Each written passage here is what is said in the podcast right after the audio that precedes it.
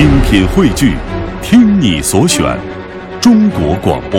radio.dot.cn，。各大应用市场均可下载。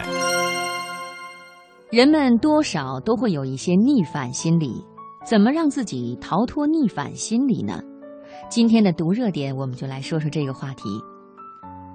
一提到逆反这个词，很多人都会说，我们家的孩子正处在青春期，正逆反呢。其实啊，在人际交往中，逆反现象是非常普遍的，而且对人际关系的伤害是非常大的。那么，我们应该怎么来克服自己的逆反心理呢？要想解决逆反的心理并不难，只要掌握两个基本原则就可以了。第一，就是我们要提高自己的认知程度，广通博见。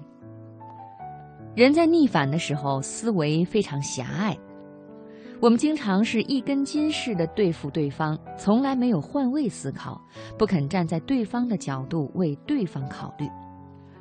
工作中，如果你不学会换位思考，将很难有长进。有的人抱怨说，我们部门经理特别爱拍马屁，我们的老总特别糊涂，董事长也一无是处，总之，所有的人都不如他。其实，当换位成董事长、老总、部门经理的时候，再来想问题，就会考虑更多的因素，而不是单纯站在员工的角度了。第二，就是要有足够的想象力，这是我们克服逆反心理的又一剂良药。很多有逆反心理的人，内心是缺乏想象力的，他一直认为只能用这种方式来解决问题。或者只能用这种方式来对待对方，没有想到还有其他更好的办法。